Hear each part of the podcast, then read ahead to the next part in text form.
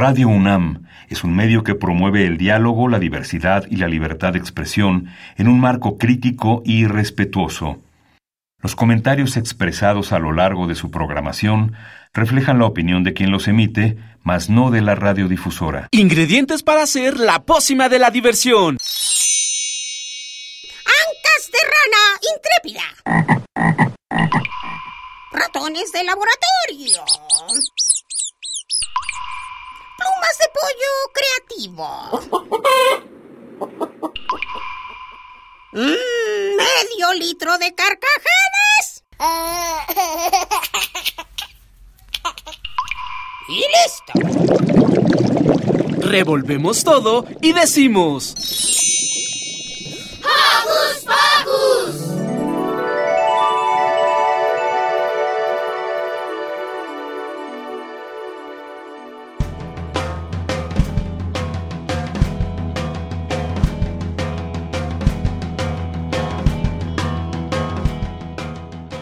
Estamos otro sabadito más en Hocus Pocus.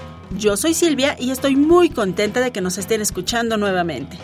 Les damos la bienvenida con un beso y apapacho sonoro.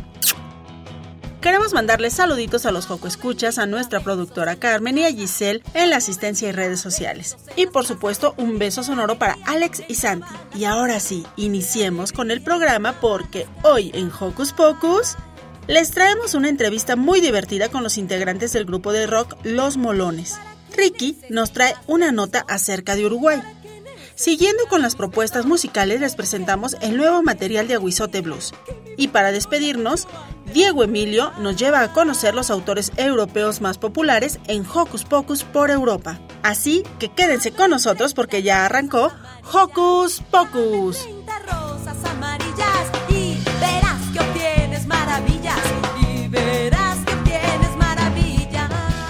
Puedes ser parte de nuestra comunidad a través de nuestras redes sociales. Búscanos desde tu compu, tablet o celular con ayuda de tus papis. Facebookea con nosotros, encuéntranos como Hocus Pocus Unam, regálanos un like, comenta nuestras publicaciones y mándanos tus sugerencias musicales.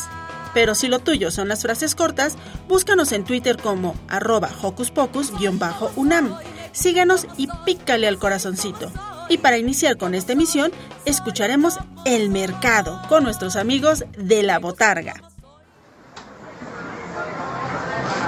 ¿Qué le doy, patrón? ¿Qué va a llevar? ¿Qué quería?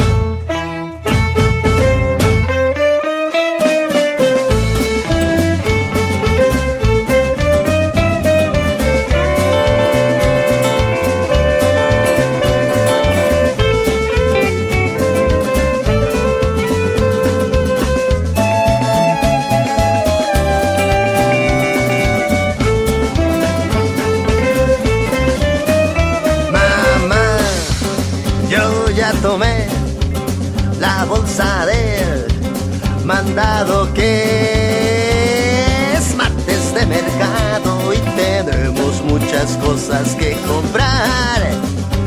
Uh, uh, yeah, se me queman ya las habas, mi piñata, ya quiero llenar. En los puestos de verduras, los tomates para salsa, una lechuga orejona, una cebolla morada. Se me antoja un agua fresca con fruta de temporada, de naranjas, toronjas, tunas, pillas y guayabas. Plátanos para los changos, cacahuates para ardillas. Quiero mi cara chorreada con el jugo de una sandía.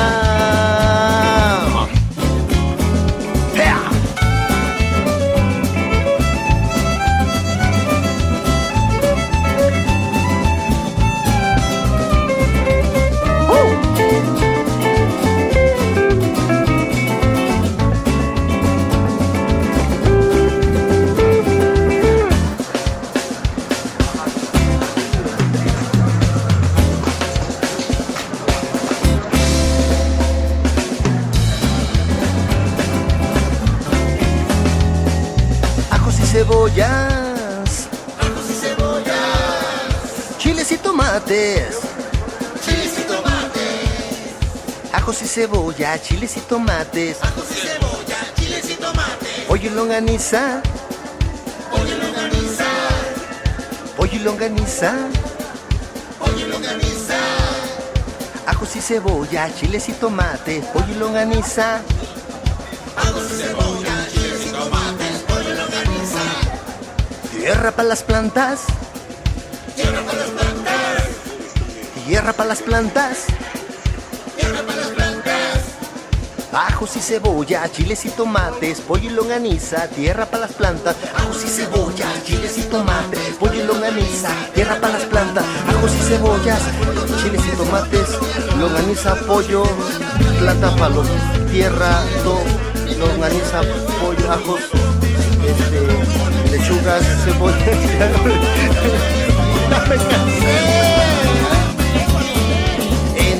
puesto de Don Sebas los muslos siempre están frescos y enfrente hay una vitrina con carne de res y puerco. La longaniza colgada con su escolta de tocinos y en los pasillos vendiendo el de los ajos y cerillos. Llevo un mundo de colores y sabores a mi casa, pero se nos olvidó comprar los dulces de la piñata. ¿Quiere guayaba, manzanas? ¿Quiere piñas?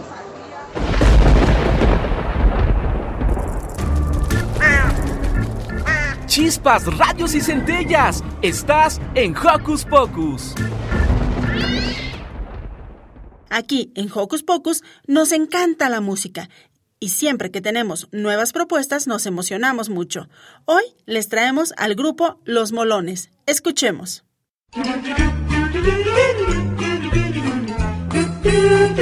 ¿Listo micrófono? ¡Yeah! ¿Listo invitado? ¡Yeah! ¿Listas las preguntas? ¡Yeah! Tres, dos, al aire. Ahora va la entrevista.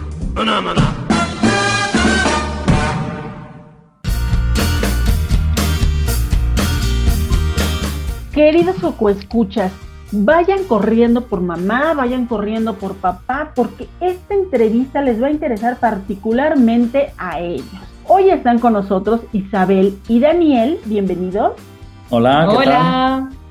Ellos vienen a platicarnos de una publicación que se llama Cuentos Molones para Educar en Positivo.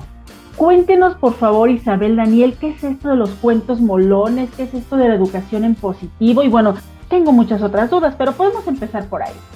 Sí, a ver cómo puedo resumirlo. Eh, nosotros somos padres de tres hijos y bueno, cuando llegó nuestro segundo hijo llegaron las, bueno, las rabietas, pataletas, berrinches, ¿no? Depende de, de dónde estemos, pues cada uno lo llama de una manera. Los Yo era- conflictos. sí, conflictos. Yo le llamo ahora desbordamiento emocional. ¿Vale? Y entonces, un poco ante la desesperación, yo tenía un blog de maternidad donde compartía un poco pues mis impresiones, lo que yo iba descubriendo, también pedía ayuda a mi comunidad en muchas cosas. Y bueno, pues me veo con este reto e intento buscar una solución y, y de repente me encuentro con la disciplina positiva. La disciplina positiva, cuando yo empiezo a, a indagar un poco, me doy cuenta de que el cambio realmente está en mí, no está en mis hijos. Mis hijos están bien como están, son niños, solo tenía que entender cómo funcionaba su cerebro, tenía que entender un poco cómo llegar a, a esas necesidades que no estaban siendo cubiertas y ellos no tenían esas facultades y herramientas para podérmelo expresar como lo hacemos los adultos. Entonces, bueno, pues en ese mm, impasse de ir aprendiendo, ir aplicándolo en casa y, y contándoselo a mis molonas, que es mi comunidad, como yo llamo a mi comunidad, pues de repente ellas empezaron a confiar mucho en mí y ya fue cuando yo decidí formarme del todo para poder ayudar a más familias. Y al final, pues marido se unió al barco, él conecta muy bien con los papás, yo con las mamás, y en los talleres que ofrecemos a las familias, aquí en España, por toda España viajamos, pues siempre intentábamos poner ejemplos reales. ¿Por qué? Porque al final la teoría, sobre todo cuando viene de, de mano de, de expertos, nos suena a todos muy bien y nosotros como padres lo sabemos, la teoría suena muy bien, pero la práctica se hace muy compleja ¿no? y, y muy difícil muchas veces. Entonces, a través de nuestras propias experiencias, intentábamos ilustrárselo a los padres y la verdad es que les encantaba y, y lo entendían muy bien. Y cuando nos confinaron, pues dijo marido, oye, ¿y si lo convertimos en pequeños cuentos? Pues yo creo que puede ayudar a muchas familias. O sea, que realmente nació como una herramienta que sea lúdica para los niños, que sea un momento de conexión entre padres e hijos, pero que también sea una herramienta para que las madres, los padres y los educadores puedan pasar de la teoría a la práctica. Bueno, pues creo que eso nos surge a muchos. Ustedes conté, yo con una, bueno, no me hago pelota tremendo. Pero a mí me parece algo que dijeron que es muy, muy importante es, sí puede haber como muchos expertos, gente que se dedica a estudiar de manera científica todo esto, pero de verdad lo más importante es la experiencia. Y yo creo que el punto aquí medular es que ustedes justamente son papás, ustedes tienen esa experiencia más allá de cualquier otro estudio científico. Esta experiencia es tremenda. Cuéntanos, por favor, Daniel, cómo son estos cuentos y cómo van a ayudar a esa interacción. Ya nos decía Isabel, es un momento para pasar con los, los hijos, con los padres, pero cómo nos van a ayudar estos momentos. Pues estos cuentos son, son situaciones reales. Además es que yo creo que cuando los puedan leer, muchas familias van a, van a verse reflejadas en cuentos y en estas historias porque es que son de lo más común, de lo que nos ocurre a los padres, a las familias todos los días con nuestros hijos. Entonces, ¿qué es lo bueno que tienen? Estamos viendo como una historia contada para niños, que en ese momento del que hablaba Isabel de conexión, que es la, por la noche cuando vamos a contarles un cuento a nuestros hijos, bueno, pues podemos ver esa situación, ellos se pueden ver reflejados en esos niños, esos padres, pero lo más importante, y es a lo que nosotros queremos llegar, es a que los padres posteriormente, o si puede ser antes, casi mejor, se lean la parte final del cuento en la que damos la explicación teórica de por qué y para qué esos padres han actuado de esa manera en ese cuento. Porque realmente si desconoces absolutamente la, educación positiva, muchos de los comportamientos o de las actuaciones de esos padres en esos cuentos pueden llamarte mucho la atención diciendo, pero ¿qué, está haciendo este hombre o qué está haciendo esta mujer? Pero ¿cómo no le dice algo al niño? Bueno, pues luego tiene su explicación. Y siempre se redirige la conducta de los niños para ayudarles a tomar buenas decisiones, pero no de la forma tradicional, no de la forma en la que hoy la neurociencia te dice que los niños no son capaces de aprender, sino que, bueno, en todo caso pueden aprender a, no tener confianza con sus padres, a tener miedo a determinadas reacciones, a, bueno, a no tener ese vínculo y esa conexión con sus adultos de referencia que somos los padres. Entonces, creemos que, que bueno, pues que ese momento, ese momento de contar el cuento a los niños y en el que los padres hacen esa reflexión final, se puede aprender mucho, se puede aprender mucho en familia y, desde luego pues esperamos que cale mucho, ¿no? Que, que, llegue y ahora ya no solo en España, sino también en México. Porque de hecho tanto los niños como los papás cometen errores en las historias. Esto es una cosa que a muchos padres y madres les choca, ¿no? Es que al niño esto no hay que permitírselo. Bueno, es que está cometiendo un error y cuando son niños precisamente es cuando más errores deben cometer para poder aprender, ¿no? Ahí es donde está un poco el conflicto si no lees la parte de la teoría. Pero realmente pedimos a las familias que confíen. Nosotros llevamos ya practicando esto varios años y la verdad es que es increíble, ¿no? Ver cómo nuestros hijos cooperan, cómo nuestros hijos asumen responsabilidad, cómo reconocen sus errores sin miedo y son capaces de pedir disculpas, buscar Realmente es capacitarles. No es un manual de instrucciones de si tu hijo hace esto, hace esto, sino que hay mucha confianza y sobre todo hay mucho ejemplo por parte de los adultos de referencia. Aquí han dicho también algo que me parece importante, vínculo con el adulto de referencia. Me parece que es maravilloso el hecho de que en estos últimos años, tanto padres como madres, tengamos más cuidado, más atención en, esta, en este vínculo, en esta relación con los hijos. Pero en particular me gustaría conocer, Daniel, cómo ha sido durante los talleres que nos decía Isabel que ustedes imparten antes de estos cuentos molones para educar en positivo, la relación con los padres, con los padres hombres, que de alguna manera históricamente siempre han estado más desvinculados de la educación y de, y de todos estos sentimientos y acercamientos con las hijas y los hijos. Pues esto todavía sigue ocurriendo. ¿eh? De hecho, nosotros no somos los únicos aquí en España que impartimos formaciones para padres de educación positiva, ni muchísimo menos. Sí es verdad que quizás seamos, no sé si los únicos, pero sí de los pocos, en los que vamos como matrimonio, como hombre y mujer, como marido y esposa, en los que, bueno, pues impartimos esta educación y además vamos los dos a la par. Tenemos los dos la misma metodología, la misma idea de cómo educar a nuestros hijos. Y eso se refleja también en la participación en nuestras formaciones y es que prácticamente la mitad de las personas que vienen a nuestras formaciones son hombres. De hecho, en algunas ocasiones han venido incluso hombres solos a aprender y luego nos han mandado a las mujeres en alguna ocasión. Normalmente suele ser al revés, también es verdad. Pero sí, sí, es, es algo de lo que nos sentimos muy orgullosos porque estamos dando un cambio, ¿no? Un cambio de, de paradigma, de, de visión en la maternidad y la paternidad. Y es que los hombres, por supuesto que podemos ser un referente para nuestros hijos, debemos serlo, no solo como esa figura de autoridad que tradicional tradicionalmente se tenía, sino como una figura de apego y de vínculo emocional con nuestros hijos, que es sumamente importante. Esto lo que hacemos no es que perdemos autoridad por bajarnos a su nivel, por hablar con ellos, por dejarles que expresen sus sentimientos y expresarlos nosotros también como hombres, los sentimientos o las emociones que estamos viviendo, sino que al revés, estamos fomentando y construyendo un vínculo de confianza de cara al futuro, porque claro, los niños tienen una mala costumbre y es la de crecer y, y llegan a la adolescencia. Y luego nos preguntamos, madre mía, pero ¿qué, ¿qué, pasa con este niño? Si es que, fíjate, no me quiere contar nada, si es que se va con sus amigos y, y mira que le pregunto y no me cuenta, y fíjate, ha pasado esto y ni siquiera me lo ha contado. ¿Y, y por qué no confía en mí? Claro, es que ahora ya no, iba a decir tarde, no es tarde, porque nunca es tarde, pero sí es verdad que, hombre, no llegamos a esa situación ideal que es la de fomentar desde pequeños ese vínculo y esa confianza y que luego ellos eh, evidentemente nos paguen con esa misma moneda y es que nos devuelven la confianza en esas épocas que no son tan, tan fáciles porque la adolescencia pues no es una etapa fácil, es maravillosa pero evidentemente no es la más eh, la que más tranquilidad encontramos los padres y los niños tampoco. Cuéntanos por favor Isabel, ¿qué es eso de la educación positiva?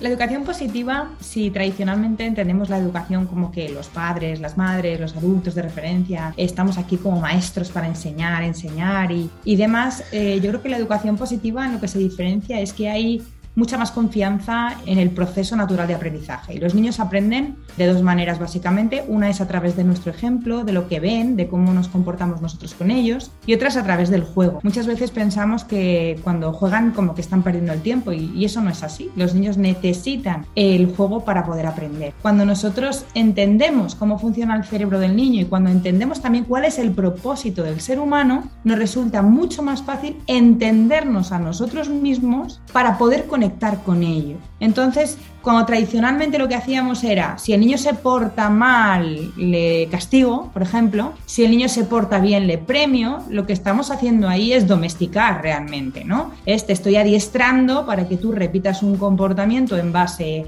a este premio o que no lo vuelvas a hacer por miedo a recibir un castigo. Claro, en la educación en positivo eso está completamente descartado, porque lo que hacemos nosotros como padres es ponernos unas gafas y nos volvemos un poco como CSI, ¿no? Vamos buscando el origen de ese comportamiento. Y realmente, aunque parezca muy complejo, luego no lo es tanto. Cuando entendemos que el ser humano lo que quiere es pertenecer al grupo, porque somos un ser social, cuando entendemos que el ser humano necesita contribuir a la sociedad para sentirse bien, te das cuenta de que los premios no son necesarios, porque cuando tú das hacia los demás, cuando tú aportas, cuando tú contribuyes, tú automáticamente te sientes bien, no hace falta premio. Cuando tú tomas una mala decisión y yo me pongo a tu altura y yo te, te pregunto, bueno, ¿y por qué crees que ha ocurrido? ¿Qué podrías hacer la próxima vez? Lo que estoy haciendo es conectar con tu cerebro racional. Si yo me enfado y yo utilizo ese enfado para meterte miedo o utilizo mi superioridad, ¿no? que realmente no deberíamos ir con esa superioridad hacia los niños porque no tenemos que hacer que los niños se sientan inferiores, porque eso trae muchos problemas si yo voy desde una horizontalidad y yo lo que hago es ayudarte a que tú encuentres esas soluciones, lo que estoy haciendo es conectar con un cerebro que está tranquilo. El cerebro aprende mejor cuando está tranquilo, no cuando está en alerta. Cuando un niño percibe una amenaza y un adulto también percibe una amenaza, el cerebro lo que hace de forma mm, natural e inteligente es segregar cortisol. El cortisol lo que hace es inunda el cerebro y lo que hace es que es como un teléfono que pones en modo avión. El cerebro racional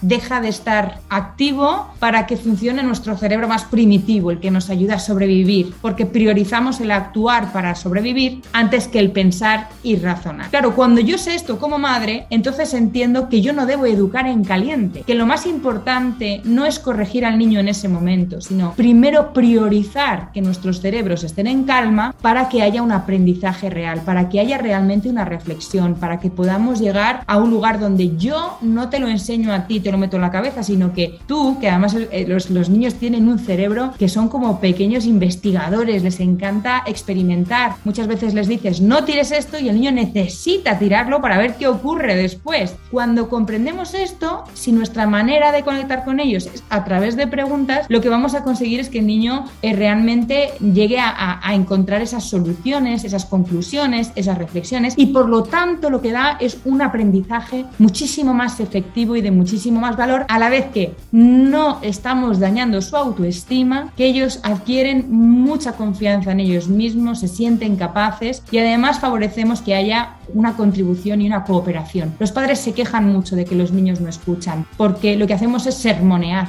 Un sermón, el cerebro no lo soporta, el cerebro se pone en modo avión, modo ahorro, y dice, espera, espera, que me voy a poner en modo ahorro, no puedo gastar energía en escuchar todo este sermón, porque ellos necesitan experimentar. Entonces, está muy bien porque la educación en positivo también lo que tiene muy en cuenta es que somos seres humanos, que vamos a cometer errores y que en lugar de castigarnos por esos errores, vamos a sacar el máximo aprendizaje. Y como ves, entonces, si te das cuenta, esto no es, como decíamos antes, un manual de instrucciones. Esto no es el niño da error, vamos a dar al botón 66. Eso no es así, es imposible. Con lo cual, lo que nos ofrece a las familias y a los educadores es una visión mucho más global, mucho más humana. Y a la vez que les estamos ayudando a crecer, estamos permitiendo que sean personas íntegras. Estamos creando una sociedad muchísimo mejor, mucho más empática, resiliente, resolutiva, etcétera.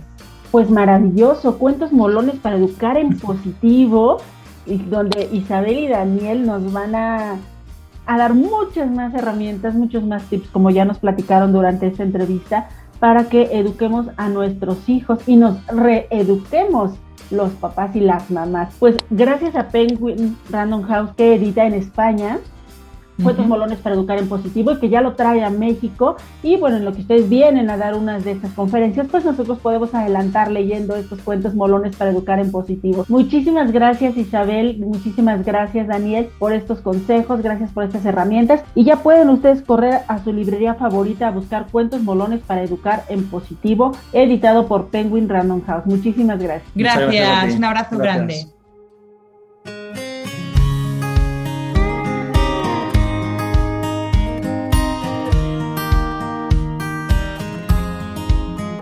Cuando te vi sentí algo raro por dentro, una mezcla de miedo con locura. Y tu mirada me juro que si te pierdo, habré perdido la más grande fortuna. No sé nada de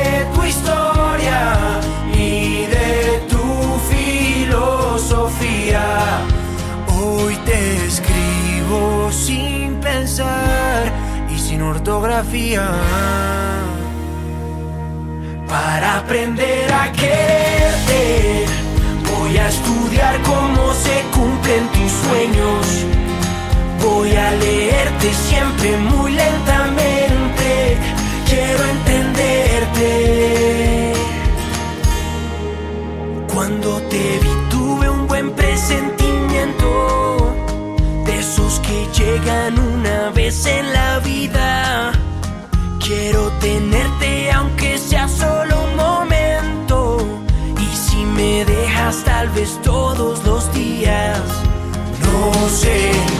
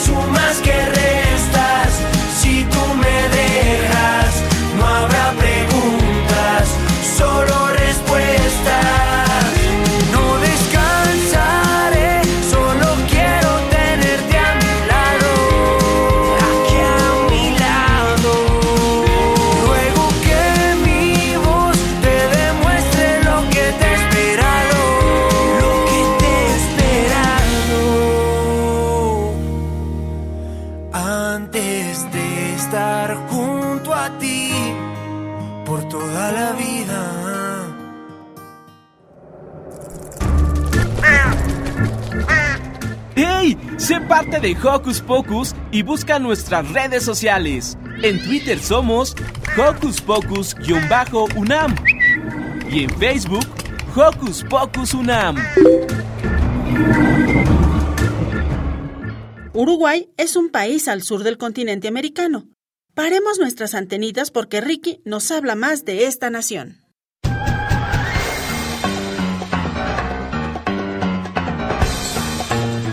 Investigaciones Especiales de Hocus Pocus presenta.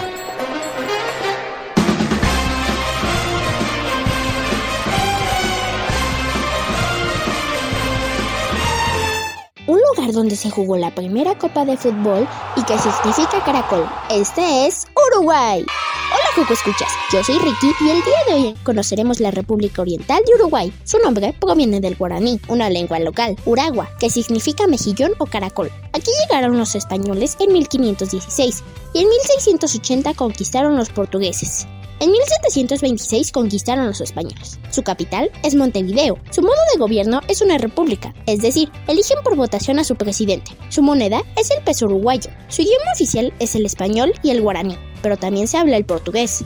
La bandera significa gloria, alegría, perdón, inocencia, amor y servicio a Dios por el blanco. El azul, el cielo. Se independizaron de cualquier otro territorio en 1825. Se caracteriza por el fútbol. De hecho, aquí se jugó la primera copa de este deporte tienen la primera ecoescuela de América, una escuela autosustentable que produce su propia energía. También tienen el carnaval más largo del mundo, que duró 40 días. Por último, te dejo con su himno nacional escrito en 1830 por Francisco Acuña Figueroa, compuesto y musicalizado por José de Bali y declarado como himno el 8 de julio de 1833.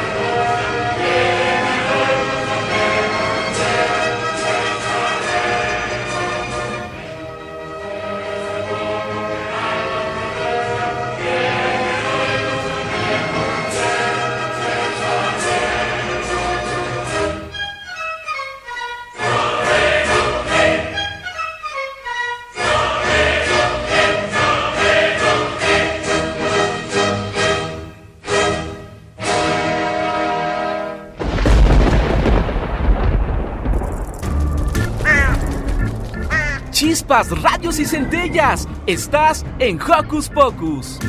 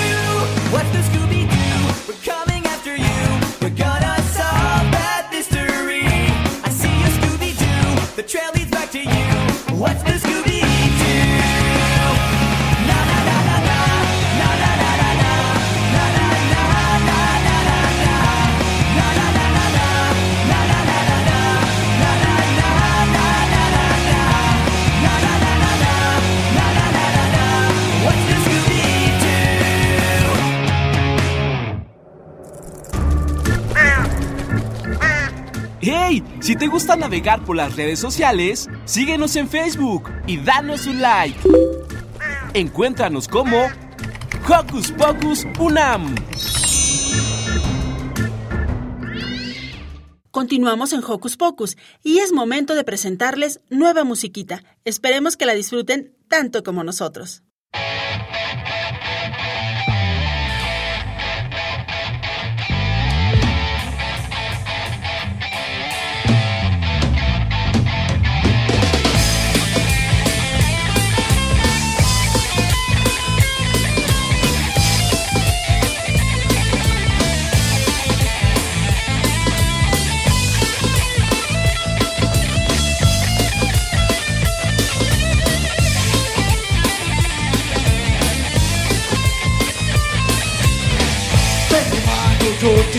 Te invito a esta tierra tan florida. Aguizotitlán de mi vida, puritito corazón. Flores brotan por doquiera en esta joya chinapera.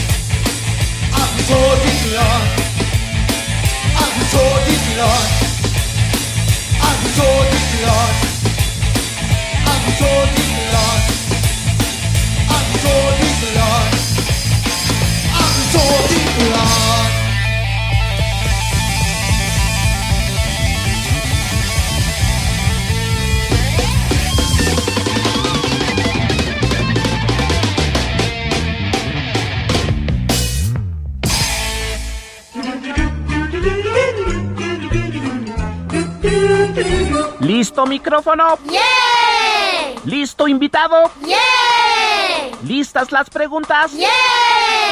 Tres, dos, al aire. Ahora va la entrevista.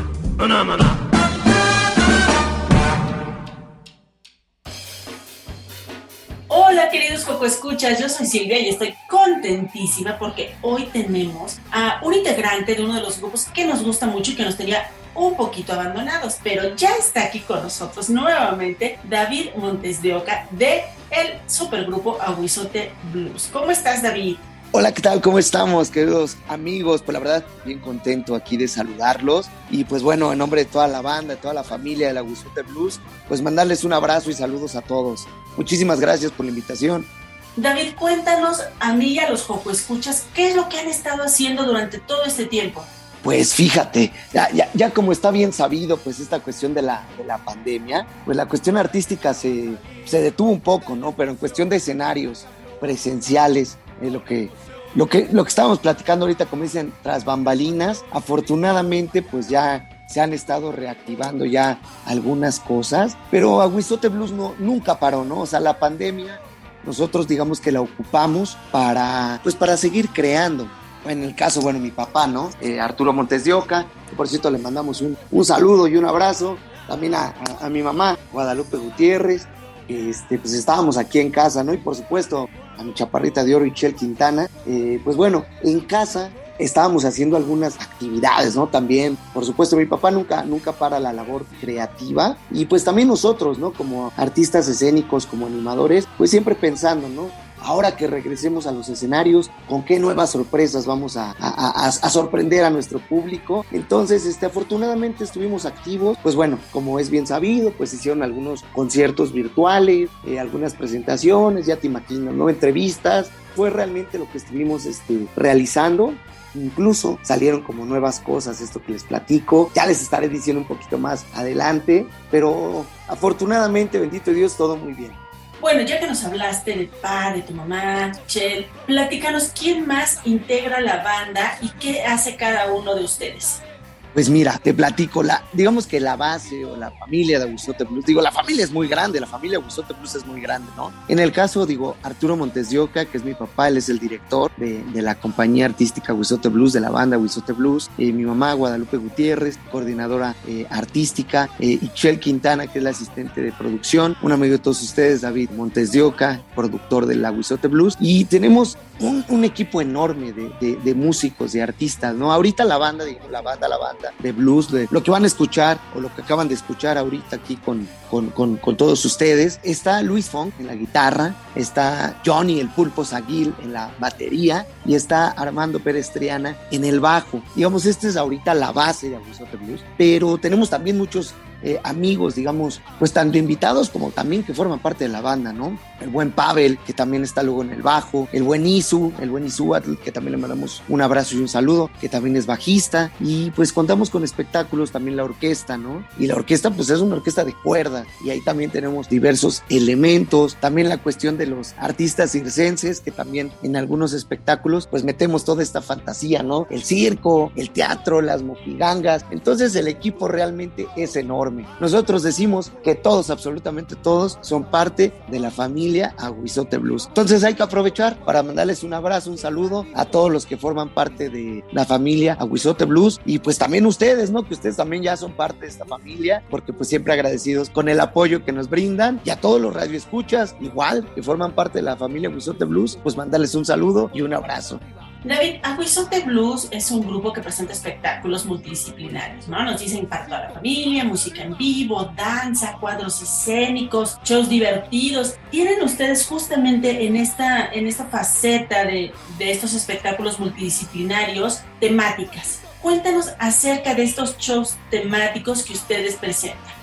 Claro que sí, mira, la verdad, eh, Aguizote Blues como compañía artística, como banda, pues tiene esta finalidad, ¿no? Rescatar también la cultura mexicana, las tradiciones mexicanas, toda la riqueza que tenemos en, nuestro país. Y pues Aguizote Blues es lo que se enfoca, espectáculos multidisciplinarios para toda la familia. Y contamos con espectáculos, como bien lo comentas, para Día de Muertos, espectáculos para Navidad, para Día de Reyes, que el Día del Amor y la Amistad, el Día de la Mamá, el Día del Papá, en fin, ¿no? O sea, tenemos para todo. También tenemos un espectáculo muy bonito para las fechas de, de, septiembre, ¿no? Las fiestas patrias. Y cada uno de los espectáculos, pues bueno, brinda esa, pues ese cariño, ¿no? De nosotros como Aguizote Blues a toda la, la tradición mexicana, ¿no? Eh, Aguizote Blues lo representa con máscaras de cartonería popular, con títeres de diferentes formatos, desde un títere pequeño de mano hasta una mojiganga, ¿no? Que son títeres, digamos, gigantes, ¿no? Por ejemplo, ahorita para Día de Muertos tenemos unos, unos títeres que son más o menos como, yo creo que serán como de un metro. Y son unos títeres que salen en el escenario, que son de unas calaquitas precisamente. Entonces, creo que el, espectáculo de Día de Muertos es de los espectáculos que más han, han, gustado por eso mismo, ¿no? Por el rescatar la cultura mexicana y además la cartonería popular. Es muy bonito, ¿no? Verlo en el escenario, incluso pues tomarte la foto, ¿no? Con, con los títeres y todo este rollo. Eh, también tenemos espectáculos, digo, desde el espectáculos acústicos, que siempre pasa, hasta la banda, que es lo que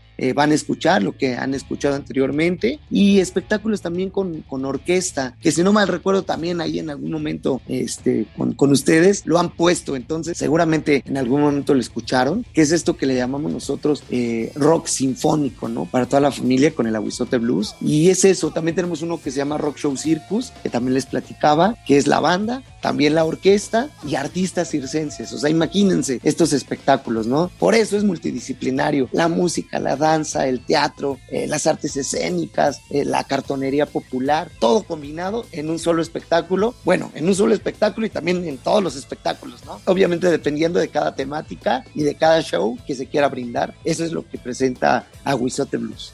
Pues maravilloso, a nosotros nos encanta porque justamente ustedes y muchos, afortunadamente muchos otros grupos, muchas otras personas hacen espectáculos, música, mil cosas de tanta, tanta calidad y con tanto amor para todos los poco escuchas. Y bueno, eso nos, nos encanta. Pero yo tengo una pequeña duda, David. Dime, dime, Aguizote Blues. Y yo pienso en el blues y pienso en algo así como que, ah, muy tranquilito, muy como esta para relajarme. Y nos acabas de hablar de rock y de rock sinfónico y de todo. Cuéntanos qué géneros manejan en Aguizote Blues. Aguizote Blues manejamos diferentes géneros musicales que también aquí es muy importante. Siempre con esa música mexicana, ¿no? O sea, fusionamos, que esa es la, la palabra, fusionamos el rock, el blues, el folk, el jazz, también el, el, heavy metal, el punk, con música mexicana, que también es importante. Porque hablando también de los espectáculos que tenemos, comentaba de un espectáculo que es para las fiestas patrias, donde está muy padre, porque tenemos un, un amigo, también mandarle un abrazo, un saludo, el buen Felipe Valle. Él es violinista, pero es violinista huasteco. Entonces imagínate un violinista huasteco con una banda de blues rock tocando, ¿no? Entonces es maravilloso, ¿no? Escuchar la fusión de la música mexicana, el, el, el guapango, ¿no? Todo este asunto con el rock, el blues, es fantástico. Fusionamos mucho, nos gusta mucho esa fusión de música, te repito, desde el folk, el blues, el rock, el heavy metal, el punk, le metemos también un poco ahí de bossa nova, todo con música mexicana, ¿no? Entonces, eso es lo bonito de Huizote Blues. Y siempre, sobre todo lo que decimos, la recomendación, vernos en vivo, ¿no? Porque estar en el escenario, o sea, ver el espectáculo, escuchar la música es realmente una, una fantasía, algo precioso, porque igual, la vibra que se transmite en el escenario es magnífica entonces, pues es bien padre, ¿no? Que van saliendo nuevas cosas. La verdad es que mi papá, que digo, él es el creador de, toda esta magia, Wisote Blues, él va creando y va metiendo nuevos géneros y de repente dice, ¿sabes qué? Que pues ya se me ocurrió y ahora ¿por qué no hacemos esta fusión de, música prehispánica y también le metemos rock? ¿Y qué te parece si también le metemos un poco de folk? Y ahora le metemos bossa nova. ¿Y ahora qué te parece si le metemos un poco de rock? Y no, pues ¿sabes qué? Ahora le metemos un poco acá ya de, blues, ¿no? Pero un, un, poquito más como blues rock. En fin, entonces eso es lo bonito de Wisote Blues que no solamente es un género, sino pues pasamos por todos los géneros de la, de la música y sobre todo, como repito, con ese toque de la música mexicana fusionada con ritmos contemporáneos pues bueno, afortunadamente los poco escuchas ya lo escucharon, ya lo escucharon, ya saben de qué se trata. Ya con esta explicación, cada que, vuelvan a, a, escuchar a Wisote Blues aquí en Hocus Pocus, pues sabrán de todo, de todo esto y desearán, por supuesto, como todos nosotros, estar en uno de los espectáculos en vivo. Justo en ese sentido, David, cuéntanos cómo van ahora, cuáles son sus planes, qué presentaciones tienen en puerta, qué van a hacer próximamente.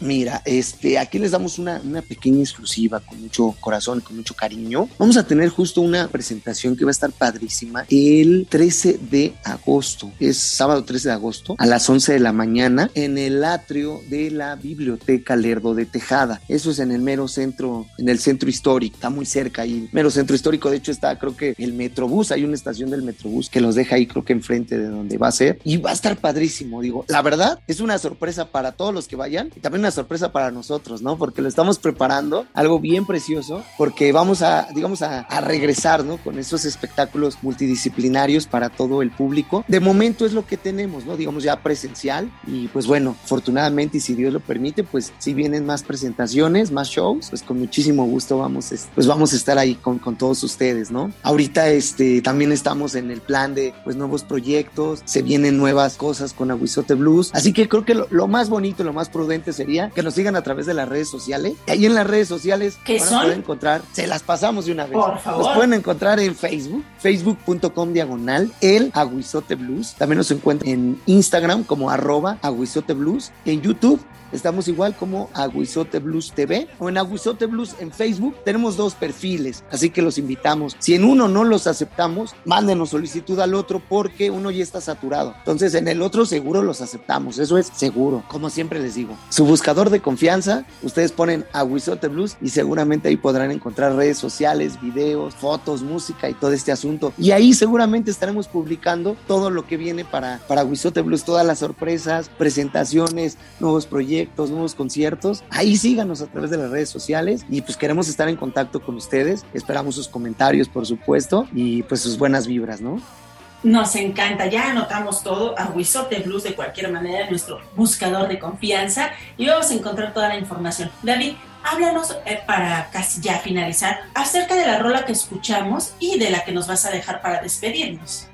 Claro, al inicio escuchamos la, la rola llamada Aguizotitlán y fíjate que precisamente esto de, de Aguizotitlán, Aguizotitlán es como la, la tierra del, del, aguizote, ¿no? Es como, como ese lugar donde vive el aguizote, donde se crea toda esta fantasía, ¿no? Donde el aguizote pues vive, convive, ¿no? Con todos sus, pues, todos los personajes y todos los, los, los, los amigos y todo, todo lo que, la, la, magia que es Aguizote Blues. Eh, eso es Aguizotitlán y ustedes ya, ya le escucharon, ¿no? Cómo es, ¿no? La, la tierra, ¿no? De, de, del Aguizote Blues, donde el Aguizote Blues convive, donde vive, donde nace toda esta magia. Y la rola que vamos a escuchar ahorita al final de esta entrevista se llama Perritos Bailarines. Digamos, es un rock punk, le podríamos llamar un rock punk, que ha ido evolucionando, ¿eh? porque de momento era un rock and roll, después se convierte en un rockabilly y ahorita ya suena más como punk, ¿no? Entonces eso es lo padre de Aguizote Blues y es lo que vamos a escuchar, que son los perritos bailarines, que vienen, trae un coro muy bonito que los invitamos de una vez que lo vayan practicando, ¿no? Ahí dice uno, dinos? uno dice wof wof y ustedes contestan rock and roll, es muy sencillo, wof, wof, y ustedes rock dicen and roll. wof, wof, rock, rock and, roll. roll. Sencillo, ya con eso lo tienen y escúchenlo, escúchenlo con toda la familia, diviértanse, y lo único que les decimos, bailen, disfruten, vivan la vida, gócenla con la familia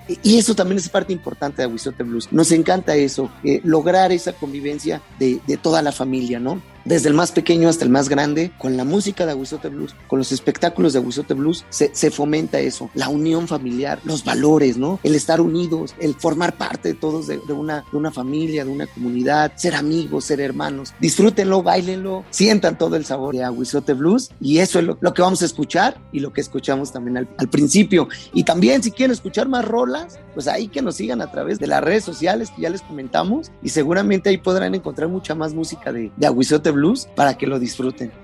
Pues maravilloso, David. Nos quedamos con este rock and roll de Aguizote Blues. Y por favor, compártanos en cuanto tengan nuevas noticias de qué van a hacer para que nosotros a nuestra vez lo compartamos con el público de Hocus Pocus y todos los Hocus escuchas estén enterados y vayan a sus espectáculos. Pues muchísimas gracias, David. Gracias a todos los integrantes de Aguizote Blues. Y pues nos quedamos con música. Muchísimas gracias.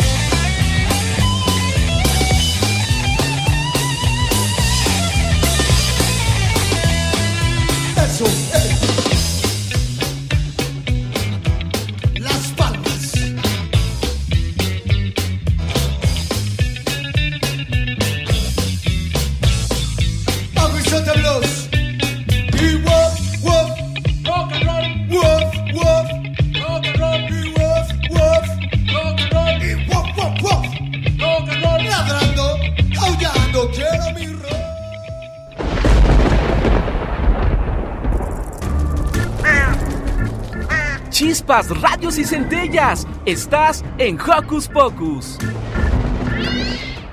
Antes de terminar, Diego Emilio platicó con Susana Figueroa, editora del Fondo de Cultura Económica, sobre algunos escritores europeos populares. Escuchemos.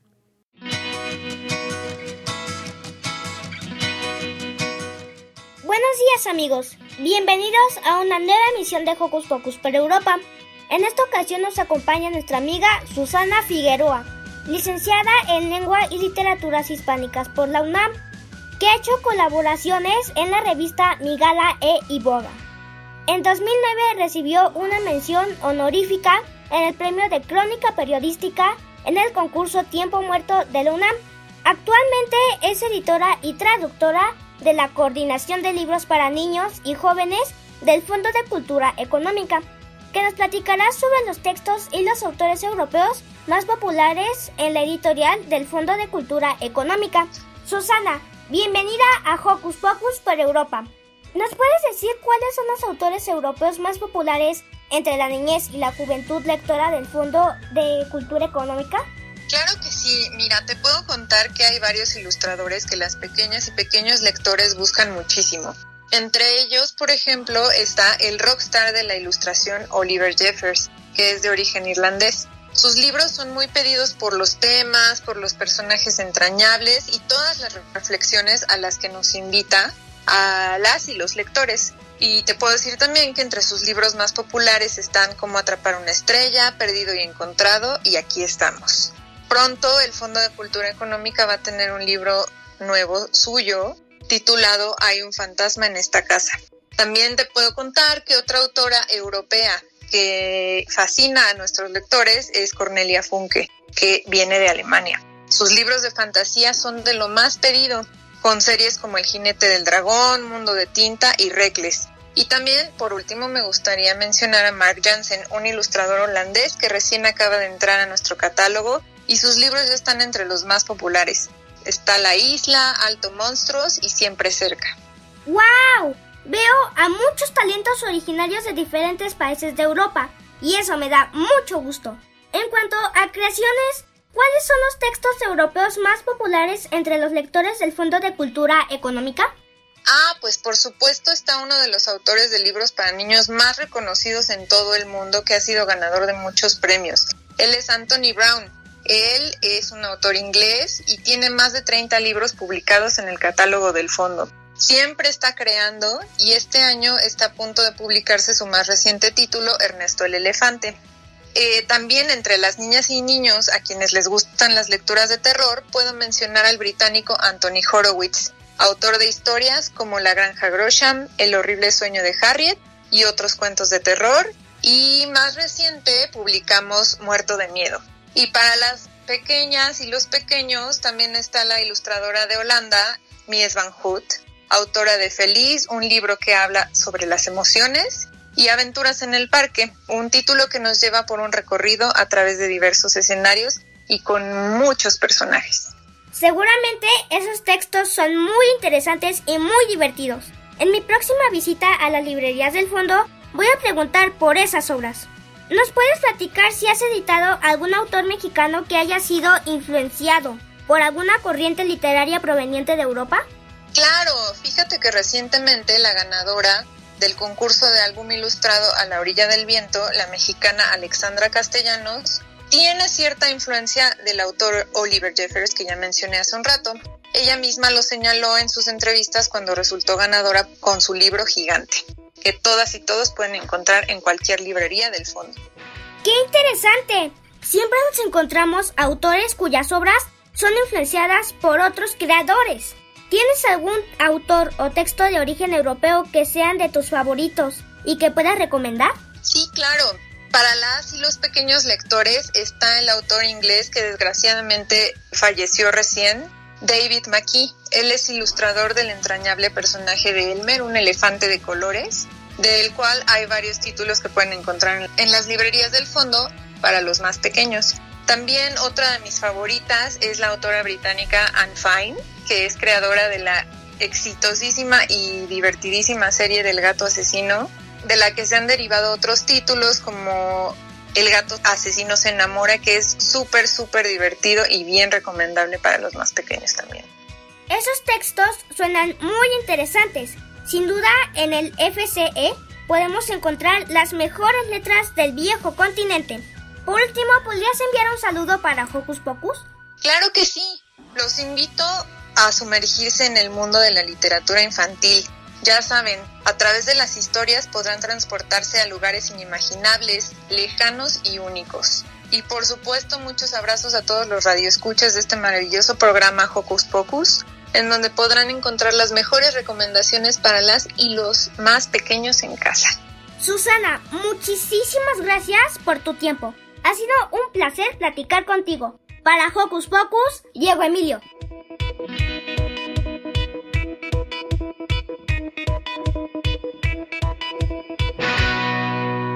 Por hoy hemos llegado al final de este programa.